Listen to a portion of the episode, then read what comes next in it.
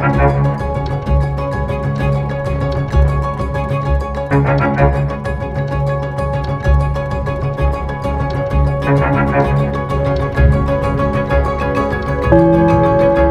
ist das erste deutsche Fernsehen mit den Tagesthemen. Heute im Studio Karen Mioska und Judith Rakers. Ihnen allen einen guten Abend und willkommen zu den Tagesthemen. Guten Abend auch von mir. Welche Rolle China spielen könnte in Russlands Angriffskrieg, ist für die Welt noch eine offene Frage. Was sich Putin wünscht, ist klar. Der russische Präsident hat heute im Kreml den chinesischen Chefdiplomaten empfangen und allein die Sitzordnung spricht Bände. Während die europäischen Staatenlenker immer am langen Ende des berühmten Putin-Tisches platziert wurden, darf dieser Mann am kurzen Ende sitzen. Putin braucht Chinas Unterstützung und könnte künftig vom großen Bruder abhängiger sein, als es ihm lieb ist. Über Chinas Einfluss auf den russischen Krieg und wie dieser Krieg heute in Moskau gefeiert wurde, Demian von Osten. Die Bilder des Staatsfernsehens, professionell inszeniert wie immer. Doch für Putin sind die Feierlichkeiten zum morgigen Tag des Vaterlandsverteidigers Routine. Familie und Vaterland seien wichtig, sagt er. Ein paar Mal Hände schütteln, die russische Hymne. Nach sieben Minuten ist der Präsident wieder weg und hat nur kurz Russlands Krieg gegen die Ukraine gestreift. Genau jetzt findet der Kampf innerhalb unserer historischen Grenzen statt, für unsere Leute. Er wird von genauso mutigen Kämpfern geführt, wie sie jetzt hier neben uns stehen.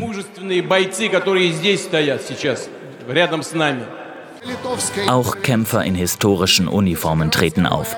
Der Moderator, ein bekannter Schauspieler, sagt, jedes Jahrhundert habe für Russland mit einem Krieg gegen den kollektiven Westen begonnen. Doch dass Russland in seinem aktuellen Krieg Hilfe braucht, wurde heute ebenfalls klar. Putin wirkt viel unsicherer. Dabei sitzt gegenüber kein Staatspräsident, sondern nur der oberste Außenpolitiker aus China. Die derzeitige Situation ist düster und komplex. Aber die chinesisch-russischen Beziehungen haben den Test dieser internationalen Situation bestanden und sind stabil geblieben. Putin ergänzt, die Zusammenarbeit zwischen China und Russland hat eine sehr große Bedeutung für die Stabilisierung der internationalen Lage.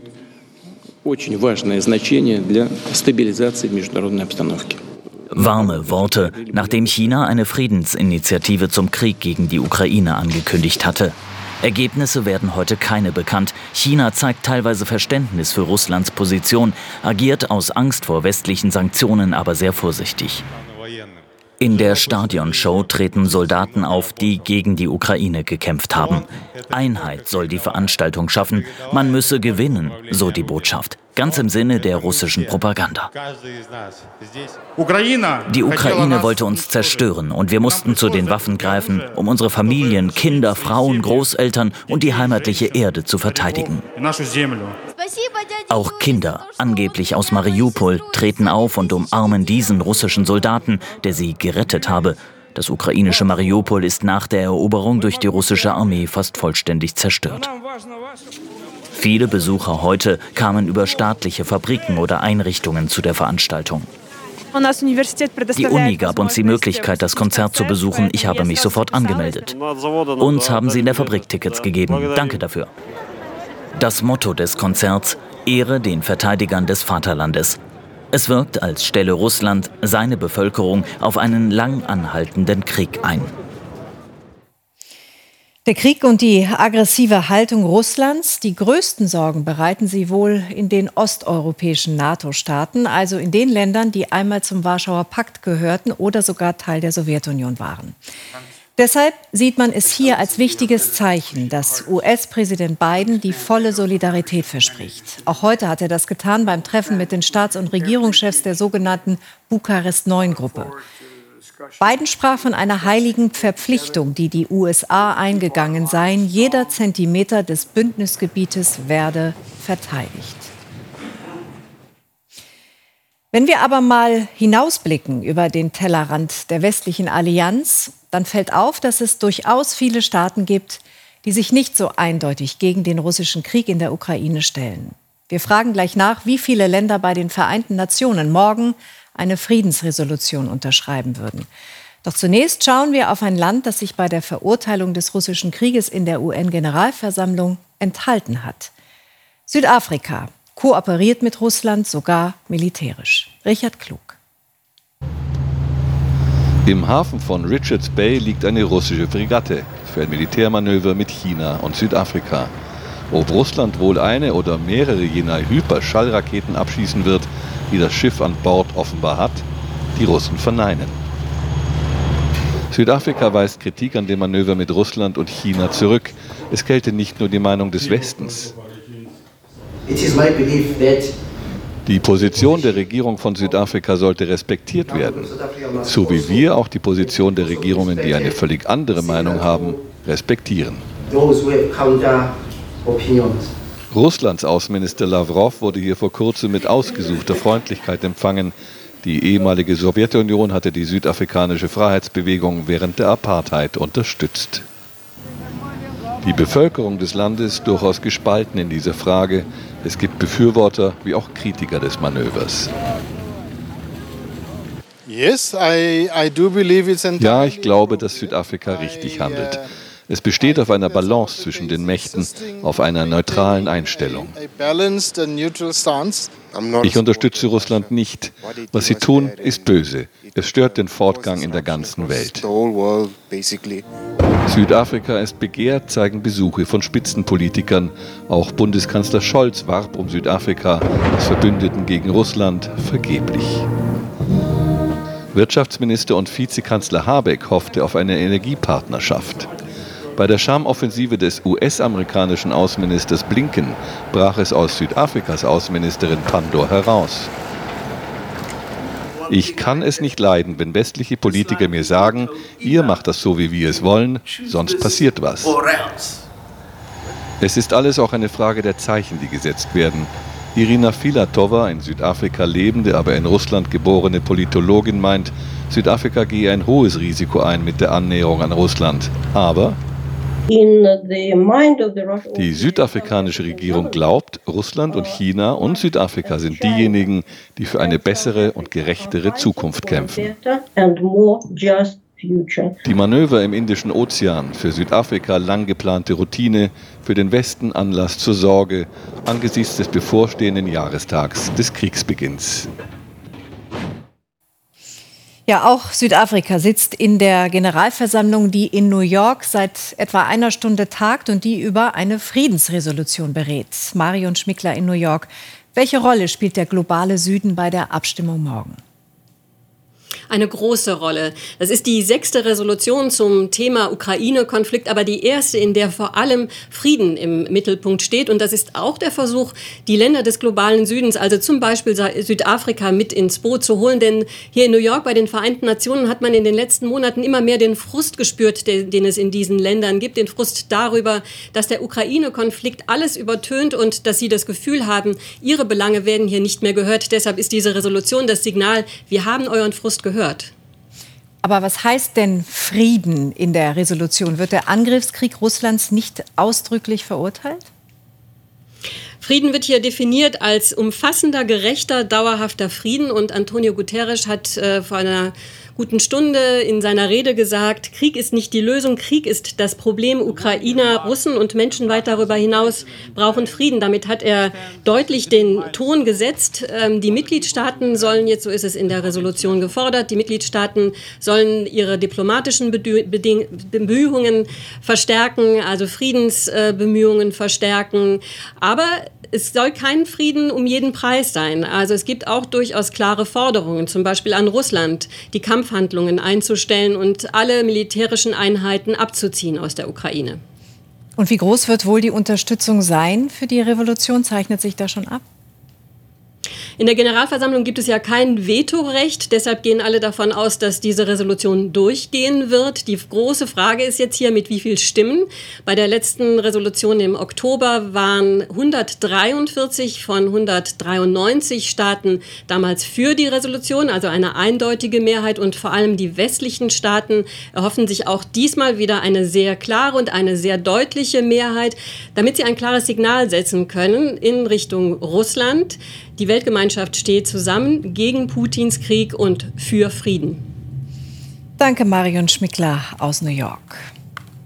Ja, vielleicht liegt es auch daran, dass die Zeiten so ernst sind, dass heute nicht ganz so bös geschimpft wurde, wie er es einst meisterlich verstand. Für Franz Josef Strauß waren die Sozialdemokraten gerne rote Ochsen in einem Saustall und die Grünen Staatsumstürzler, was selbst Markus Söder im politischen Aschermittwoch heute nicht mehr so behaupten würde. Aber ein bisschen Nostalgie dürfte es in der CSU doch geben. Denn noch mehr als die derben Sprüche dürfte sie im Jahr der Landtagswahl die einstigen Zustimmungswerte vermissen. Überschäumende und maßregelnde Politiker zum Aschermittwoch. Johannes Reichert. Er ist extra 800 Kilometer angereist für den heutigen Tag. Heinz-Günther Bargfrede aus Niedersachsen ist zum 43. Mal beim politischen Aschermittwoch der CSU in Passau. Der 81-Jährige erhofft sich Klartext von Parteichef Söder. Ich finde die Stimmung hervorragend, aber nicht überschäumend. Ich glaube, so die letzten zwei Jahre wirken natürlich auch hier etwas nach. Zwei Jahre lang pausierte das rhetorische Kräftemessen der Parteien. Abteilung Attacke hat Markus Söder seither nicht verlernt. Die Grüne nennt der CSU-Chef ein Sicherheitsrisiko für Deutschland. Habeck den schlechtesten Wirtschaftsminister aller Zeiten. Finanzminister Lindner den Schuldenkrissi. Alle reden von Zeitenwende, aber es ist bislang nur eine Zeitlupe. Das Ampelprinzip ist seit über einem Jahr spät entscheiden, hin und her entscheiden, handwerkliche Fehler machen und sich dabei zerstreiten. Ich glaube, man kann sagen, die neue Bundesregierung, die Ampel, ist die schlechteste Bundesregierung, die Deutschland je hatte, liebe Freunde. Verbale Spitzen, die der SPD-Chef in Frankfurt vernimmt und weglächelt.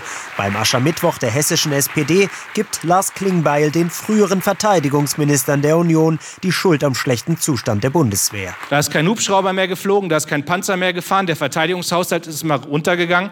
Und ich sage euch mal, von denen brauchen wir keine Hinweise, wie man ordentliche Politik für die Bundeswehr macht, liebe Genossinnen und Genossen. Zurück in Bayern. Die Grünen heben bei ihrer Kundgebung in Landshut die Errungenschaften der Ampelkoalition hervor.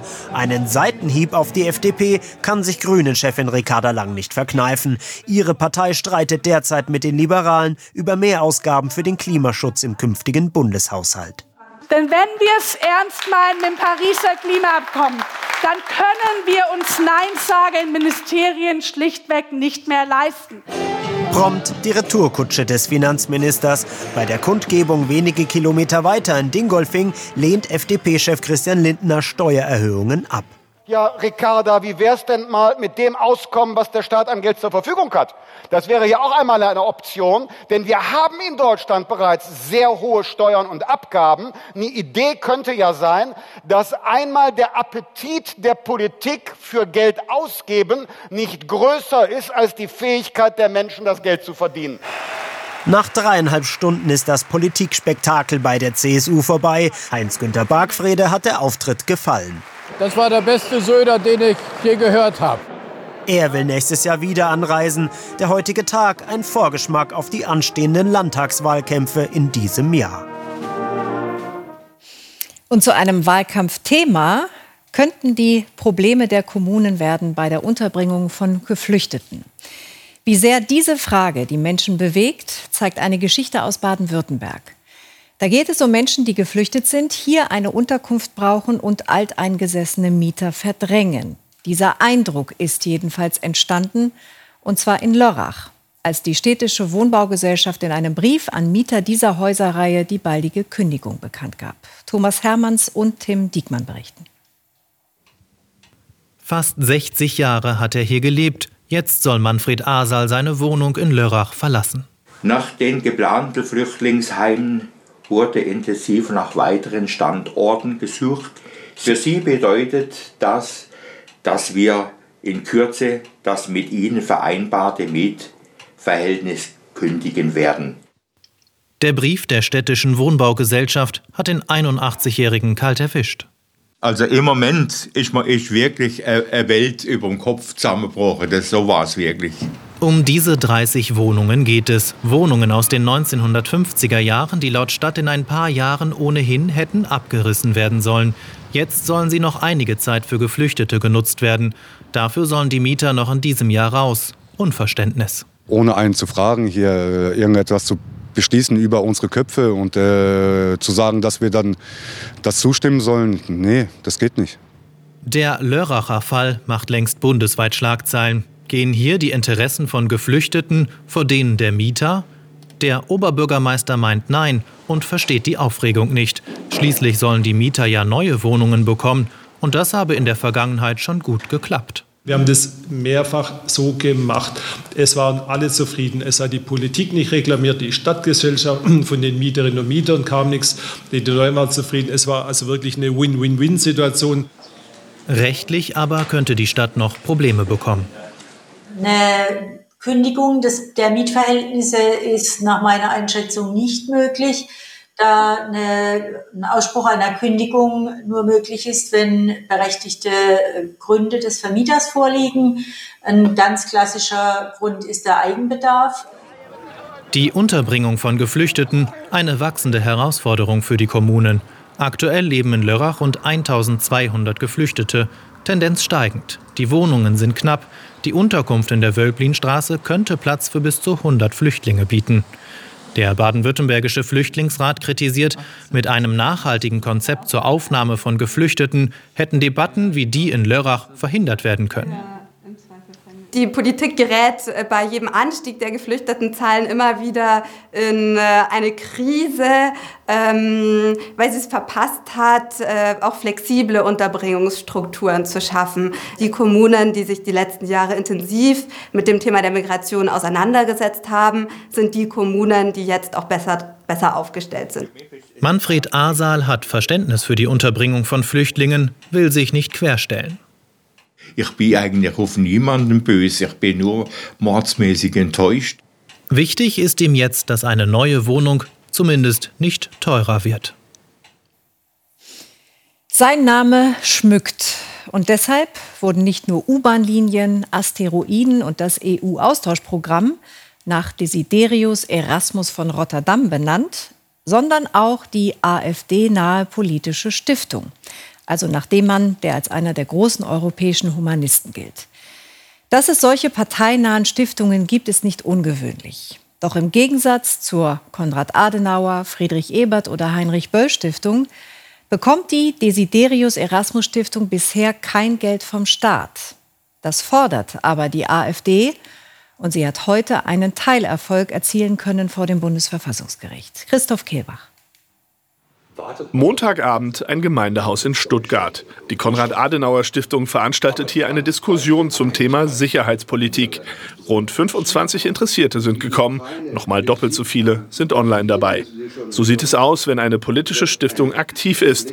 Mitwirkung an demokratischen Prozessen fördern und politische Bildung vertiefen, das sind ihre zentralen Aufgaben. Politische Stiftungen stehen einer bestimmten Partei nah, die Konrad-Adenauer-Stiftung beispielsweise der CDU. Formal sind Partei und Stiftung voneinander getrennt. Wir sind uns trotzdem freundschaftlich verbunden, sind in Gesprächen, ähm, nehmen teilweise an Gremiensitzungen teil, einfach um zu wissen, welche Themen dort interessant sind. Wir bringen unsere Expertise ein. Finanziert werden die parteinahen Stiftungen hauptsächlich mit Steuergeld. Ein eigenes Gesetz, das die Vergabe dieses Geldes regelt, gibt es aber nicht. Der Bundestag entscheidet in den Haushaltsverhandlungen, wer wie viel bekommt. Ein System, das schon lange kritisiert wird. Bisher leer ausgegangen ist die Desiderius Erasmus Stiftung, die der AfD nahesteht. Die sechs anderen parteinahen Stiftungen erhielten 2019 insgesamt 660 Millionen Euro, davon 130 Millionen sogenannte Globalzuschüsse für politische Bildungsarbeit, um die es beim Verfahren ging. Die AfD sieht sich insgesamt im politischen Wettbewerb benachteiligt. Heute urteilte Karlsruhe, das Recht der AfD auf Chancengleichheit sei verletzt worden, weil Parteien eben von den ihnen nahestehenden Stiftungen profitierten und für deren Finanzierung braucht es ein eigenes Gesetz.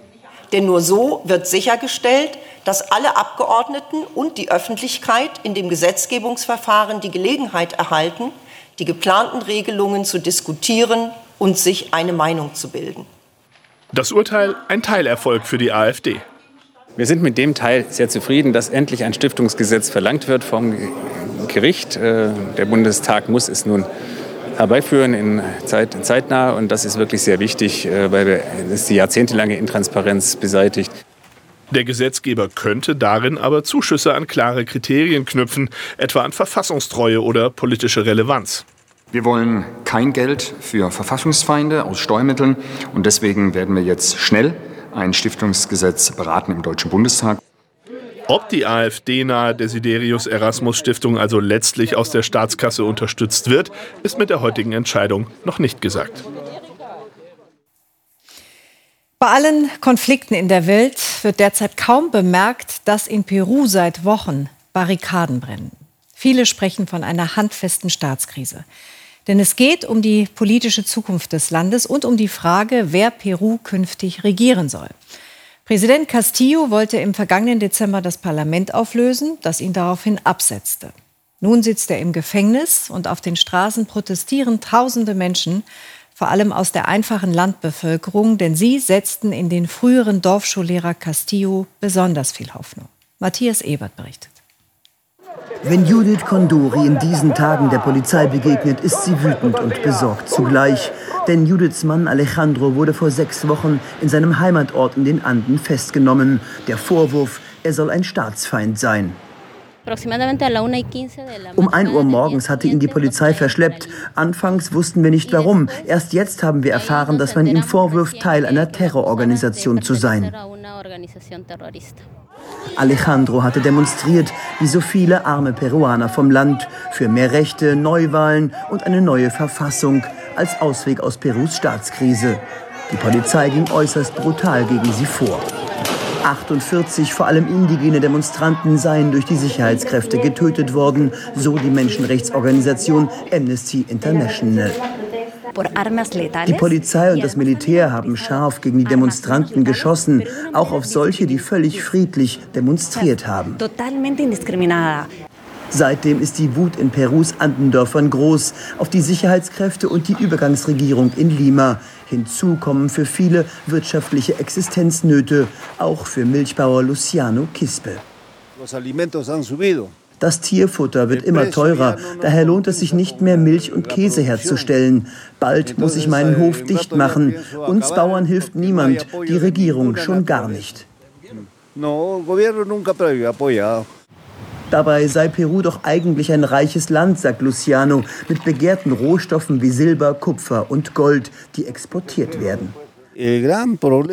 Das Problem sind unsere Regierung und die Parlamentarier. Wenn ausländische Konzerne unsere Rohstoffe abbauen, profitieren vor allem diese Politiker persönlich davon. In unsere Bildung und Gesundheit auf dem Land wird dagegen kaum investiert. In der Hauptstadt Lima haben viele kein Verständnis für die Verbitterung der Landbevölkerung. Die Proteste und Straßenblockaden würden der Wirtschaft des Landes schaden. Die Demonstranten zerstören unsere Infrastruktur. Das ist für mich Terrorismus. Experten beobachten eine anhaltende soziale Schieflage. Peru hatte jahrelang einen Wirtschaftsaufschwung erlebt, doch keine Regierung wollte dafür sorgen, dass dieser Boom langfristig auch bei den vielen Armen ankommt.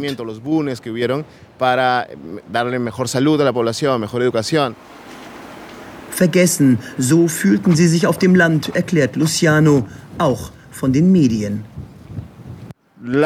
Zeitungen und Fernsehsender werden von der Regierung finanziell unterstützt, daher berichten sie nicht kritisch und nur selten über unsere Probleme und Proteste. Der Aufstand der Abgehängten in Peru, er dürfte so schnell nicht vorbei sein. Und es geht weiter mit Nachrichten und Judith. Die Bundesregierung hat auf das Todesurteil eines Gerichts in Teheran gegen einen Deutsch-Iraner reagiert und zwei iranische Diplomaten ausgewiesen. Kanzler Scholz sprach von einem inakzeptablen Urteil, das zurückgenommen werden müsse. Die iranische Justiz wirft dem 67-jährigen Jamshid Sharmat unter anderem vor, mehrere Terroranschläge geplant zu haben. Bei einer Razzia der israelischen Armee in Nablus im Westjordanland sind mindestens zehn Palästinenser getötet worden, mehr als 100 weitere wurden verletzt. Der Einsatz habe sich gegen drei Extremisten gerichtet, teilte das Militär mit. Dabei sei ein Haus durch Raketenbeschuss komplett zerstört worden. Nablus gilt als Hochburg militanter Palästinensergruppen. Dort versammelten sich Tausende, um die Toten zu betrauern. Die Zahl der Asylbewerber in der EU ist zuletzt wieder stark gestiegen.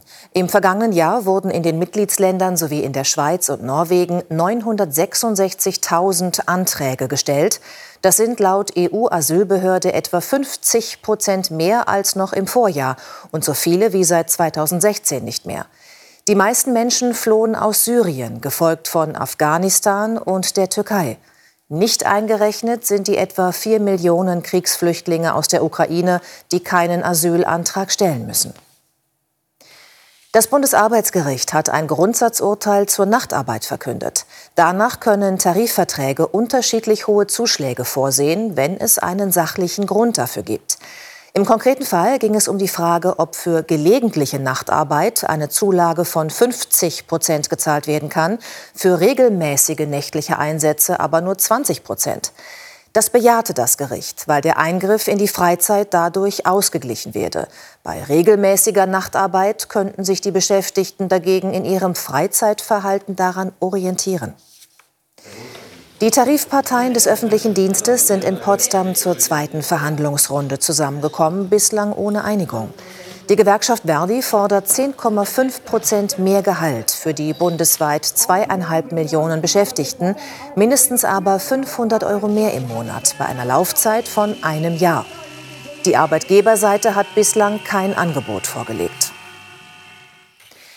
Die Inflation ist nach wie vor hoch. Bemerkbar macht sich das unter anderem bei den Preisen für Nahrungsmittel. Experten gehen auch für das gesamte Jahr 2023 von einer hohen Teuerungsrate aus. Mehr Informationen dazu von Markus Gürne aus der Frankfurter Börse. Die Inflation im Dezember wurde vor allem durch die einmalige staatliche Übernahme der Abschlagszahlungen für Gas und Fernwärme gedämpft. Im Januar dann fiel dieser Effekt weg. Aber nicht nur Energiekosten treiben die Preise, auch Dienstleistungen und Nahrungsmittelkosten empfindlich mehr. 2023 wird die Inflation deutlich höher bleiben als die Marke von 2 Prozent, die die Europäische Zentralbank als Zielmarke der Inflation anstrebt. Die Experten der EZB rechnen mit einem Wert von 6 Prozent oder etwas mehr. Die Bundesbank hingegen geht schon von einem Szenario aus, das bei eher 7 Prozent liegen könnte. Weil die hohen Abschlüsse bei den Lohn- und Gehaltsverhandlungen in den unterschiedlichen Branchen den Menschen mehr Geld ins Portemonnaie bringen. Das heißt mehr Kaufkraft und zugleich höhere Personalkosten für die Unternehmen, die sie dann irgendwann auf die Preise draufschlagen. Bedeutet mehr Inflation. Studieren ohne WG-Leben, das ist in etwa so wie die Tagesschau ohne Judith. Und zu diesem WG-Hausen gehört natürlich auch, dass man diese ganzen Aschenbecher, die man so voll raucht, auch wieder leeren und wegräumen muss. Wie man so ein Leben in der Gemeinschaft organisiert, samt politischer Bildung, und sich dafür sogar ein eigenes Haus baut, das beweist eine moderne Hausgemeinschaft, die Ihnen jetzt unsere mittendrin-Reporterin Jenny Rieger zeigt. Sie war in der Studentenstadt Heidelberg. Schlechte Nachrichten bei der Besprechung am Infopoint. Wie ist das denn mit den Schrankscharnieren? Die sind irgendwo verloren gegangen. Drei so große Kisten mit Schrankscharnieren verloren. Drei Kisten mit Schrankscharnieren einfach weg. Aber das haut hier heute niemanden um. Heute überwiegt der Respekt vor der eigenen Leistung. Ich würde schon sagen, wir sind ziemlich irre. Ähm, aber das steht. Also wir haben es ja geschafft. Was genau da steht, ist dieses Gebäude. Ein Neubau mit Platz für fast 200 junge Menschen. Geplant von jungen Menschen, ihre Idee, ihr Projekt und nun nach zehn Jahren Planung und Bau endlich einzugbereit. Carla hat nicht viel, was sie mitbringt in ihr neues Zimmer, aber das ist auch gut so, denn viel Platz ist nicht. Wie viel Quadratmeter? Sieben.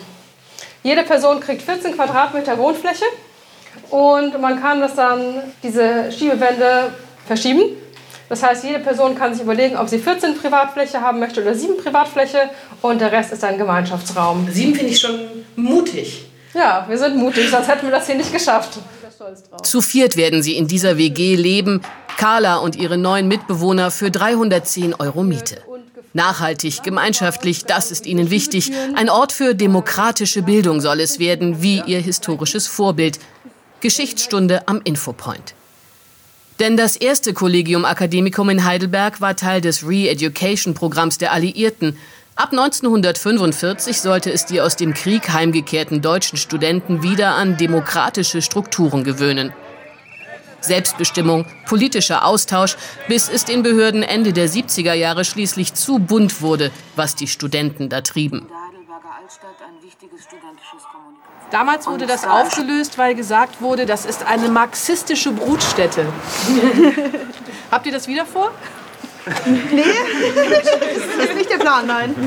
Wir haben auf jeden Fall Nachhaltigkeit ähm, als Generationenaufgabe, äh, weil wir die Generation sein werden, die mit den Folgen des Klimawandels leben werden müssen. Weil es eben diese Wohnungskrise gibt und diese Nachhaltigkeitsproblematik, dass wir ähm, genau einfach uns überlegen, okay, wie können wir gemeinschaftlich leben, wie können wir Dinge teilen. Und das ist eine riesige Spielfläche, wo wir uns austoben können. Und so einen Freiraum muss man sich auch erstmal schaffen. 21 Millionen Euro an Krediten und Fördergeldern auch vom Land haben sie für diesen Freiraum zusammengetrieben. Träger ist eine GmbH. Die Kredite werden durch die Miete der Bewohner bedient. Die müssen am Einzugstag aber erst einmal ihre Möbel zusammenschrauben. Was wollt ihr denn aufbauen jetzt erstmal? Dann vielleicht zuerst das Bett. Vor allem aber müssen sie sich selbst organisieren und verwalten. Es gibt kein Büro, kein Studentenwerk, keinen Hausmeister, der ihnen sagt, wie es geht. Das macht Arbeit, aber spart Geld und schafft so bezahlbaren Wohnraum.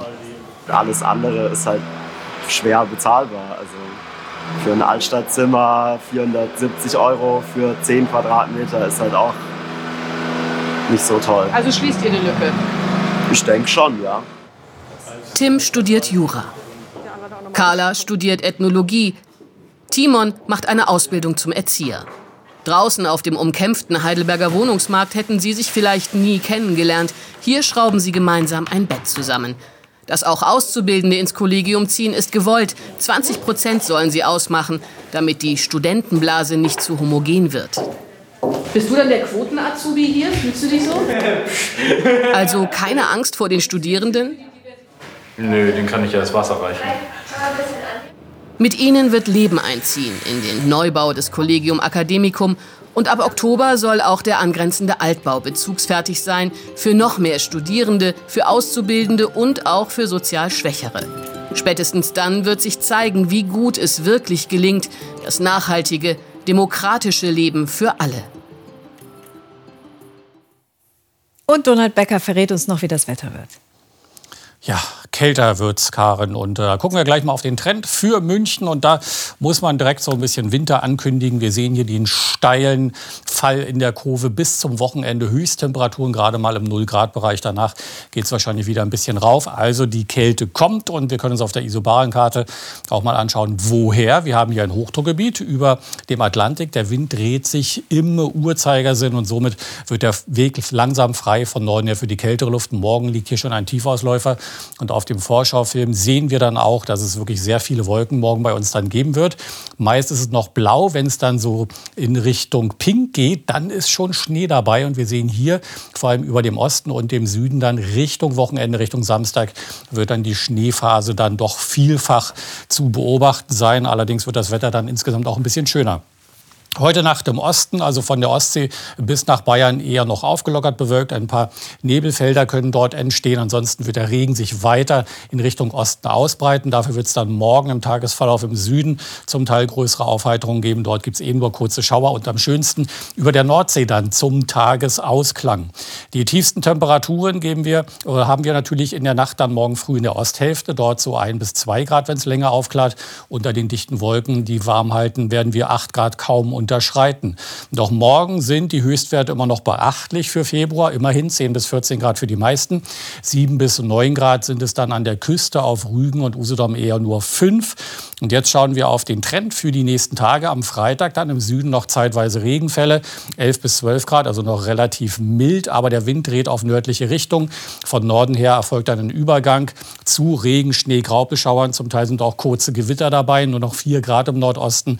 Der Samstag wird im Westen deutlich freundlicher, aber im Osten und im Süden wird noch Schnee und Schneeregen fallen. Danke, Donald. Und nach den Aussichten aus Wetter kommen natürlich noch die fürs Programm.